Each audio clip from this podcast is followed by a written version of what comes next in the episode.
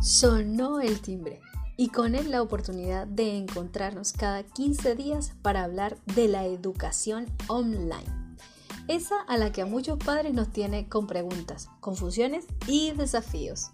Para ello, estaré entrevistando a los diversos actores que escenifican esta historia, de la cual recién llevamos solo un año viviéndolo y que para otros recién empieza. Bienvenidos a sonó el timbre. De la mano de mi persona, María Cordero, que más allá de mis credenciales, en este momento solo me presento como una mamá, curiosa por visibilizar y compartir experiencias de este camino de educación online.